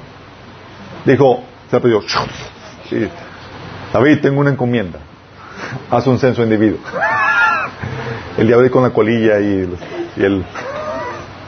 ¿Cómo sucedió esta, esta situación, chicos? Le llegó una idea a David, dijo, voy a hacer un censo. y lo filtró con la palabra, no, no lo filtró, chicos. La palabra le decía, hey, te dice ahí, de acuerdo a la ley, si va a hacer un censo, tiene que cumplir ciertos requisitos. Y David no filtró su pensamiento con la palabra de Dios. ¿Sí?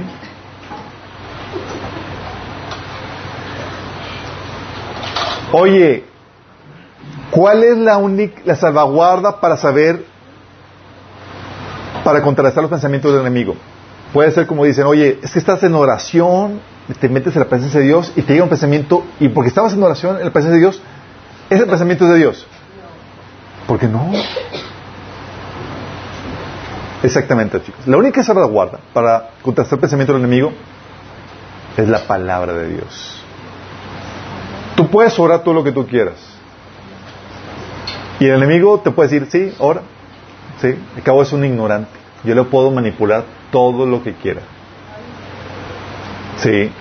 La única salvaguarda dice Salmo 119, 9.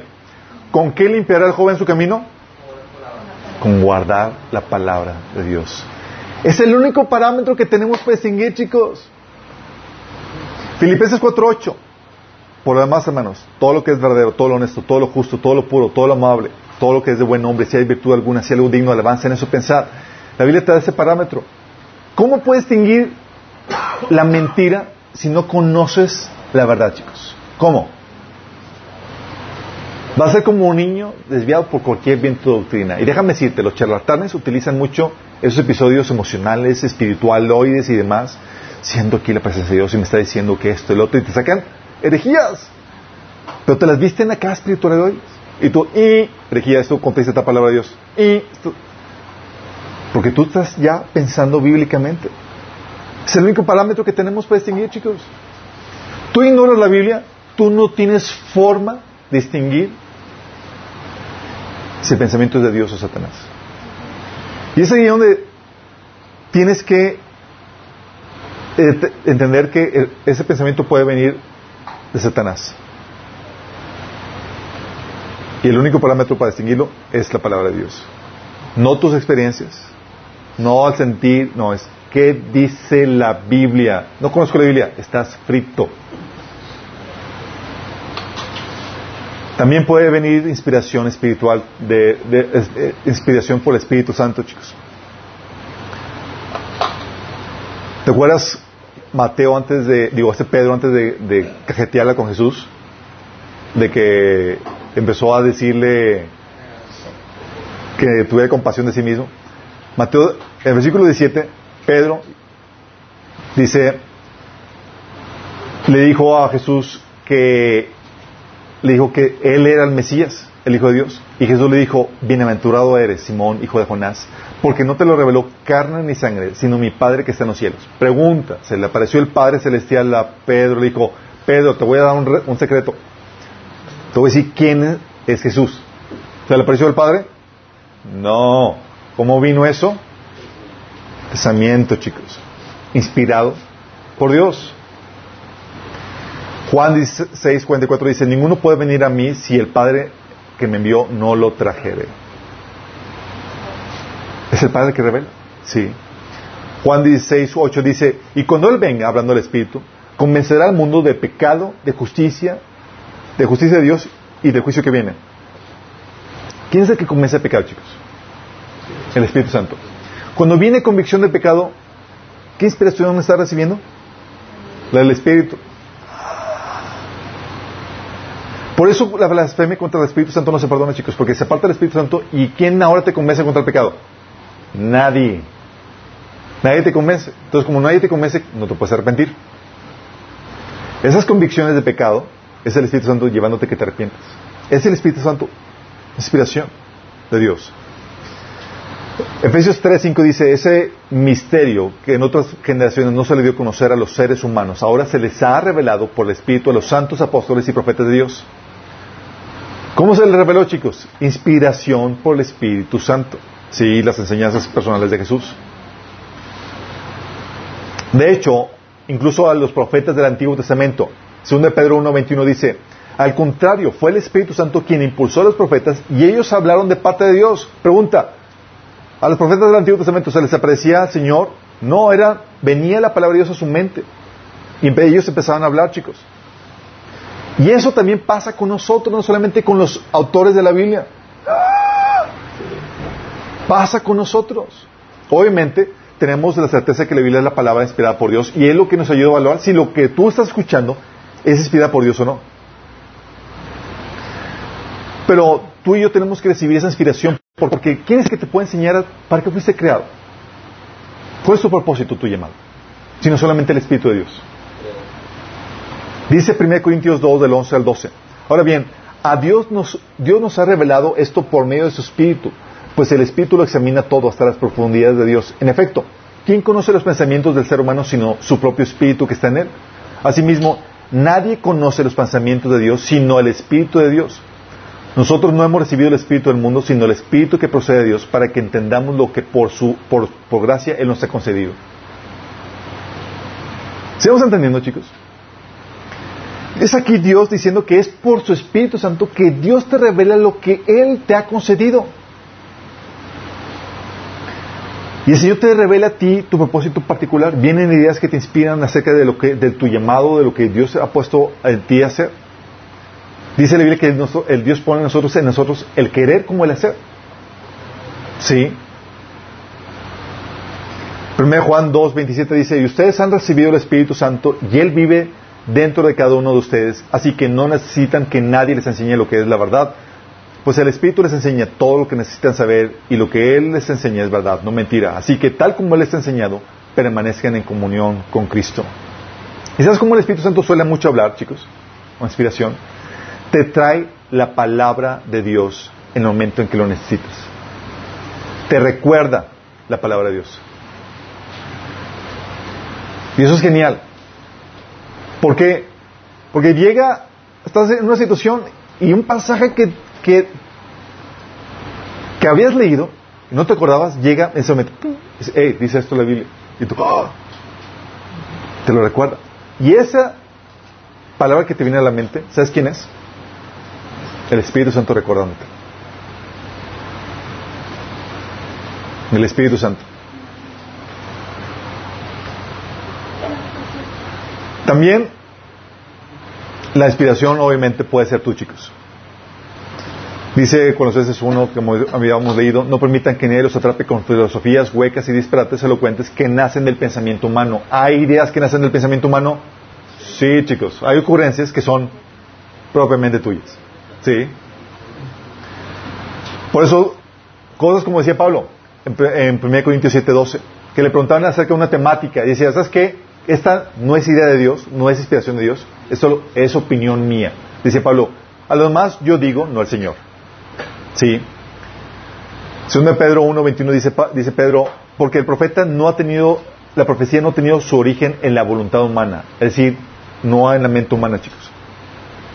O también cuando preguntó Pablo, eh, Jesús a los, fariseos, Mateo 21.25, el bautismo de Juan, ¿de dónde era? ¿Del cielo o de los hombres? ¿Qué estaba hablando Jesús aquí? Hablando de dónde surgió la idea del bautismo. ¿Fue inspirada por Dios? ¿O fue una idea de los hombres? Tú tienes que distinguir esto, los pensamientos tuyos y los que no son. Y es aquí chicos, este proceso de administrar, de distinguir los pensamientos, ¿es del enemigo, es mío o es de Dios? Es continuo ante cada pensamiento que llegue. Y esto es como poner un, portero en, un en, tu, en, tu, en tu equipo, chicos. ¿Tú irías a jugar la final sin portero, hablando de fútbol? ¿Por qué no? ¿Te harían trizas? Bueno, tú debes de poner un portero en tu mente que pare todos los goles que el enemigo quiere poner, el enemigo, quiere poner en tu mente. Te va a venir el pensamiento del enemigo y típicamente, ¿sabes qué va a hacer? En primera persona, para que te los traigas como si fuera una ocurrencia tuya. Dice, ay, chin, esta persona me hizo esto. Y te lo digo como, como, si fuera, como si fueras tú. Y tú, chin, esta persona me lo hizo se va a ver cómo, lo que le voy a hacer. Y tú lo dices en primera persona. Y tú te lo tragas y, él está pensando por ti y tú te lo estás tragando. Ah, sí. Y te lo tragas. Por no administrar tus pensamientos. ¿Sí? Tú tienes que poner un portero que pare todos esos goles. Tú tienes que poner una aduana. Llega el pensamiento, a ver, el pasaporte, ¿dónde viene? ¿Viene del infierno? ¿No entra? ¿Viene del cielo? Ok, permitido. ¿Sí? ¿O es de casa? También permitido. Pero tienes que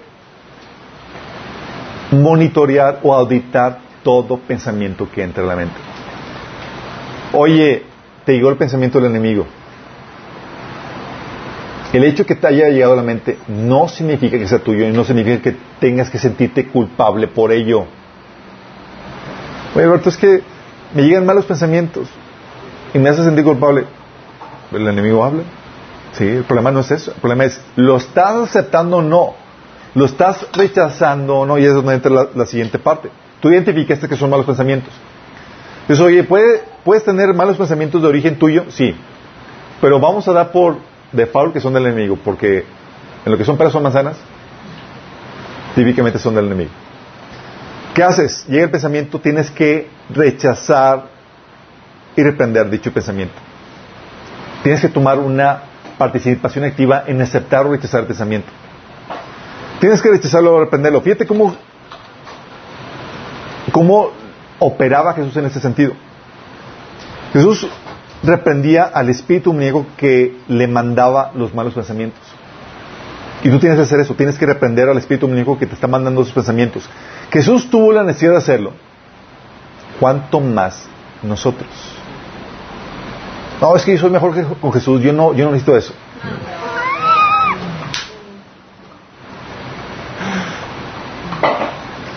Si no eliminas la fuente de esos pensamientos, su persistencia te va a vencer. Está, hay demonios en el ambiente y te van a meter pensamientos. Tú no reprendes la fuente de ese pensamiento, va a estar persistiendo. Y, y, y, y.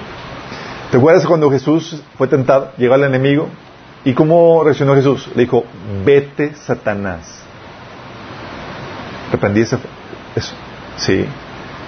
Decía, quítate delante de mí, Satanás. Cuando le dijo, cuando le metió el pensamiento este, por medio de este, de ese Pedro. Sí. Lo rechazaba, chicos.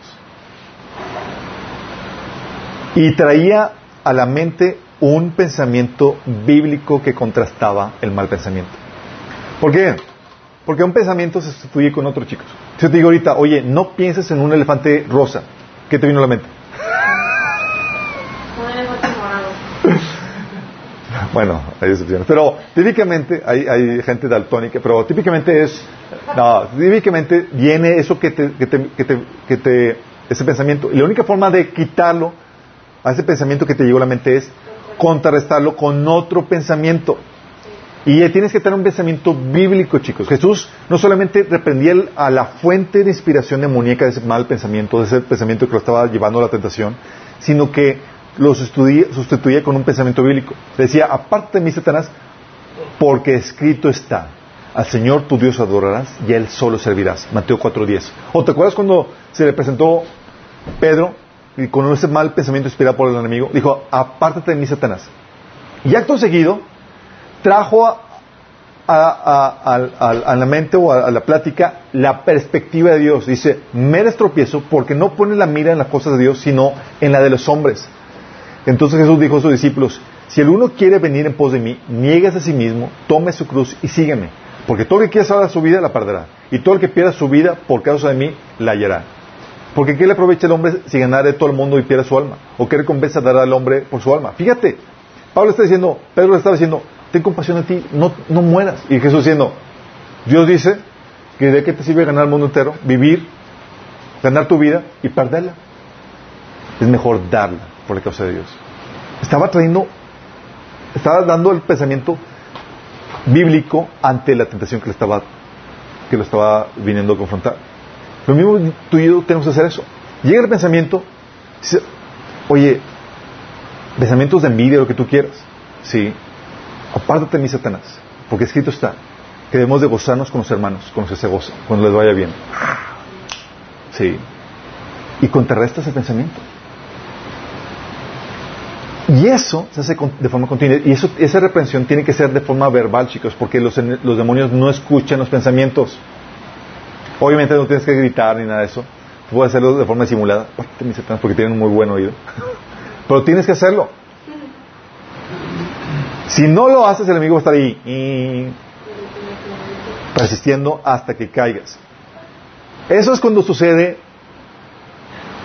cuando Satanás te mete pensamientos, chicos. Pero también vimos, ¿quién más te mete pensamientos? Dios te mete pensamientos. Y cuando te mete el pensamiento Dios, ¿qué debes hacer? Debes aceptarlo y creerlo. El hecho de que te venga Dios con un pensamiento no significa que automáticamente lo vas a aceptar. Hay gente que le diga pensamientos de Dios que son bíblicos y demás, que Dios le está diciendo, yo te amo y demás, y entonces, no, no puede ser, es demasiado bello, y, y lo rechazan. En serio. Tienes que aceptarlo, tienes que creerlo. Mateo 16, del 7 al, del 7 al 11 dice, al oír esto comenzaron a discutir entre sí, pues no habían traído nada de pan. ¿Te acuerdas el episodio donde había Jesús multiplicado los panes y demás? Y Jesús les dijo, cuídense de la levadura de los fariseos. Y ellos comenzaron a discutir, es que no traímos pan, hombre, Jesús nos está reprendiendo. Y estaban en otro canal. Jesús supo que hablaban de eso y les dijo, ¿tienen tan poca fe? ¿Por qué discuten los unos con los otros por no tener pan? ¿Todavía no entienden? ¿No recuerdan los cinco mil, los cinco mil que alimenté con cinco panes y las canastas que, con que sobraron, con sobras que recogieron? Ni los cuatro mil que alimenté con siete panes, ni las grandes canastas con sobras que recogieron. ¿Por qué no puede entender que no hablo de pan? Una vez más les dijo, tengan cuidado con la levadura de los fariseos, de los seduceos. O sea, ellos habían visto la obra de Dios, pero lo habían creído. No. Y andaban con otra onda, chicos, porque no creían la obra de Dios. Fue el mismo reclamo que Dios le dio a los israelitas cuando salieron de Egipto. Le dijeron, ¿hasta cuándo van a desconfiar de mí después de todas las obras que he hecho delante de ellos? Hebreos 4.2 dice, porque también a nosotros se nos anunció la buena nueva como a ellos, pero no les aprovechó el oír la palabra por no ir acompañada de fe en los que la oyeron. ¿Por qué no les aprovechó la palabra, chicos? Porque no la creyeron. Puede venir el pensamiento de Dios de consuelo y demás y tú rechazarlo, no creerlo. Tú lo rechazas al no creerlo. Puedes tú estar en la presencia de Dios y puede venir el consuelo y la perspectiva de Dios y tú rechazarla, al no abrazarla, al no creerlo. Romanos 4 del 18 al 21 dice que Abraham creyó en esperanza contra esperanza para llegar a ser el padre de muchas gentes, conforme a lo que se le había dicho. Así será su descendencia. Y no se, le no se debilitó en la fe al considerar su cuerpo que estaba ya como muerto, siendo de casi 100 años o la esterilidad de la matriz de Sara. Tampoco dudó por incredulidad de la promesa de Dios, sino que se fortaleció en fe, dando gloria a Dios, plenamente convencido de que era también poderoso para hacer todo lo que había prometido. Fíjate cómo dice, persistió en la fe, en la palabra de Dios. Y es lo que tienes que hacer tú. Pensamientos que son de Dios, abrázate de ellos.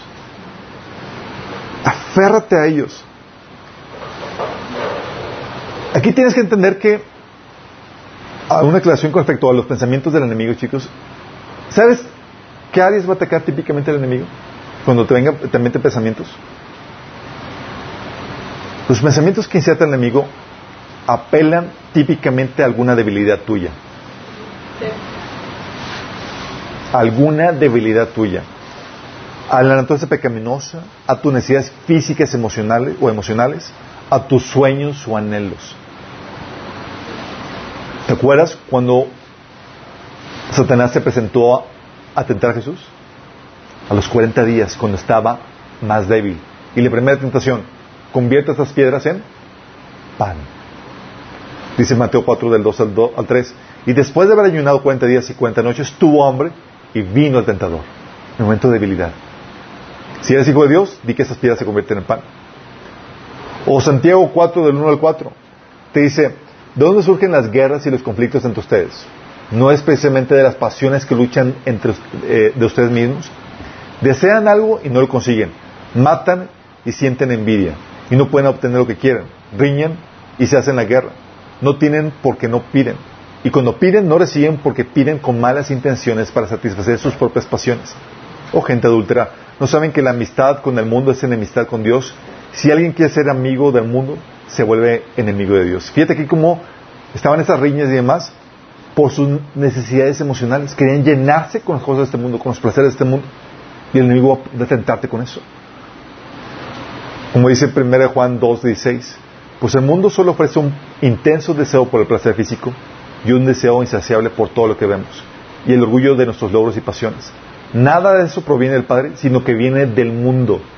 Fíjate, deseo por el placer físico, la avaricia, lo insaciable de todo lo que vemos y el orgullo de nuestros logros y pasiones.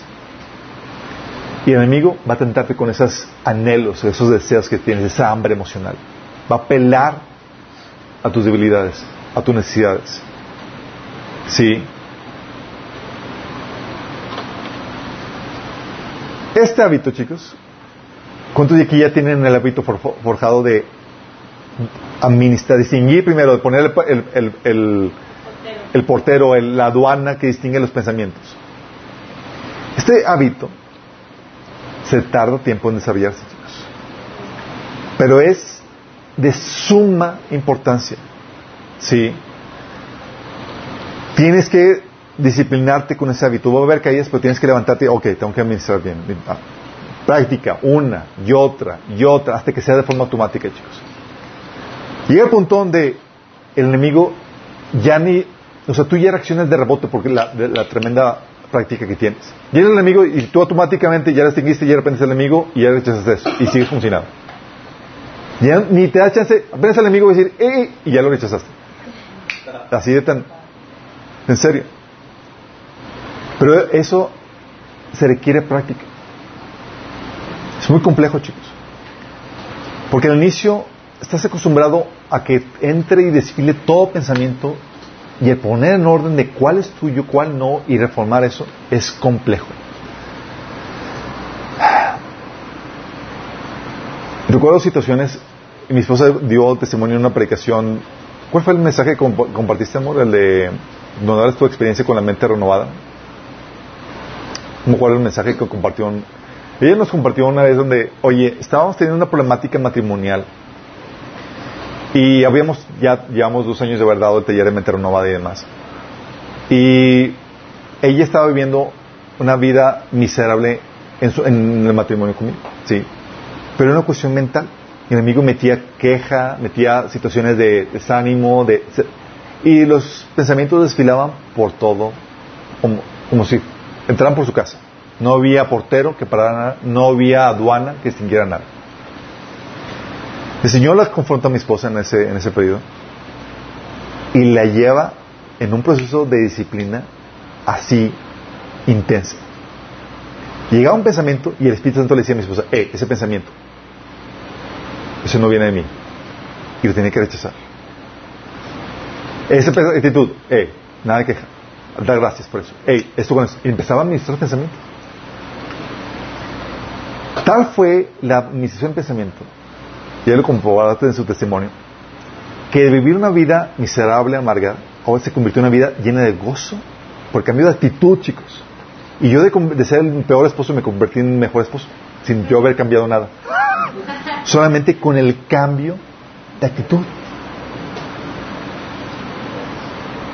Solamente administró pensamientos. El enemigo le metía pensamientos y ella estaba defendiendo de eso. Y déjame decirte, es la razón por la cual tenemos un buen matrimonio. Porque no crees que parado. Llegan, más esporádicos, pero llegan los pensamientos y demás, de mala actitud, de queja, de, rencilla, de... Y llegan en primera persona, chicos, pensamientos. Un, no me, no me hizo de almorzar, o hubo pensamientos de, de conflicto, de enojo, de, y demás. Y tú no... Y lo grueso del pensamiento, chicos, que viene cuando llega a tu mente, es que no solamente es una idea, llega el pensamiento con las emociones, con la satisfacción, con la queja, con el enojo. El pensamiento activa las emociones, chicos, lo hace más complejo. Entonces, cuando tú rechazas el pensamiento, no solamente estás rechazando el pensamiento, estás rechazando las emociones que lo conllevan. Pero a veces aplacar las emociones es complejo porque ya tomando las emociones puedes tomar control más allá de los pensamientos. Ya enojado, aunque yo no tenga razón de enojarte, ya tomo control de eso. Pero este proceso, chicos, tienes que ejercitar. Tú tienes que estar administrando tus pensamientos continuamente. Sí. ¿Sabes? Los ataques de la mente son más susceptibles, eres más susceptible a los ataques de la mente cuando estás más cansado. Tú tienes que estar consciente de eso. Estás más cansado y la guardia baja. Y le digo, aquí. Hombre, yo soy más tentado y empiezo a, andar simple y decir tonterías, típicamente cuando estoy cansado. Que mi esposo ya sabe la hora. Dice, ya llegó la hora de... sí. También cuando estás emocionalmente cargado, porque no tienes la mente despejada. Sí, no has hecho tu cuartito. O también cuando estás saturado, chicos, porque no tienes la mente para analizar bien las cosas. Estás con el, tengo que estar pendiente y, te, y no tienes la mente para analizarlo. O cuando estás físicamente o emocionalmente comprometido, adicto. Es que me gusta. Y tú sabes que no te conviene, pero estás ya, es que la...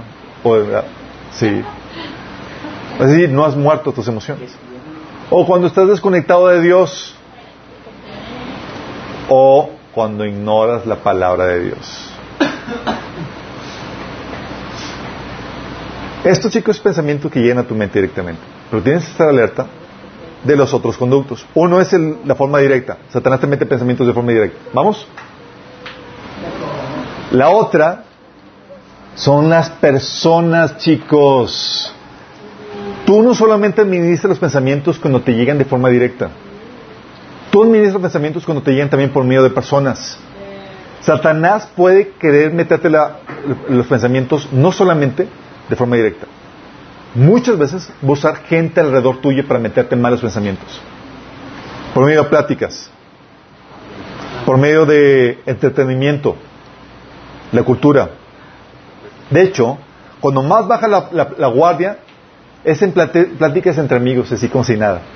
O cuando la persona con la cual estás platicando es una persona de posición, de respeto y demás. Tú vas, ah, pues yo confío en ti. No, mi chavo. Tú tienes que estar en guardia. O entretenimiento, tú vas al cine y tú bajas la guardia porque vas en plan de relax, de, de, distraerte. Cuando ahorita los medios de entretenimiento son medios de endoctrinamiento, chicos. Satanás quiere bombardearte. De hecho, mis hijos han tenido que enseñarles a que, oye, vamos a ver esta película, pero vamos a analizarla. Y están todos así analizando la película porque saben que tienen mal mensaje. Ya no están relax disfrutando, están, ah, aquí viene tal mensaje. Está, se cometen tareas, chicos.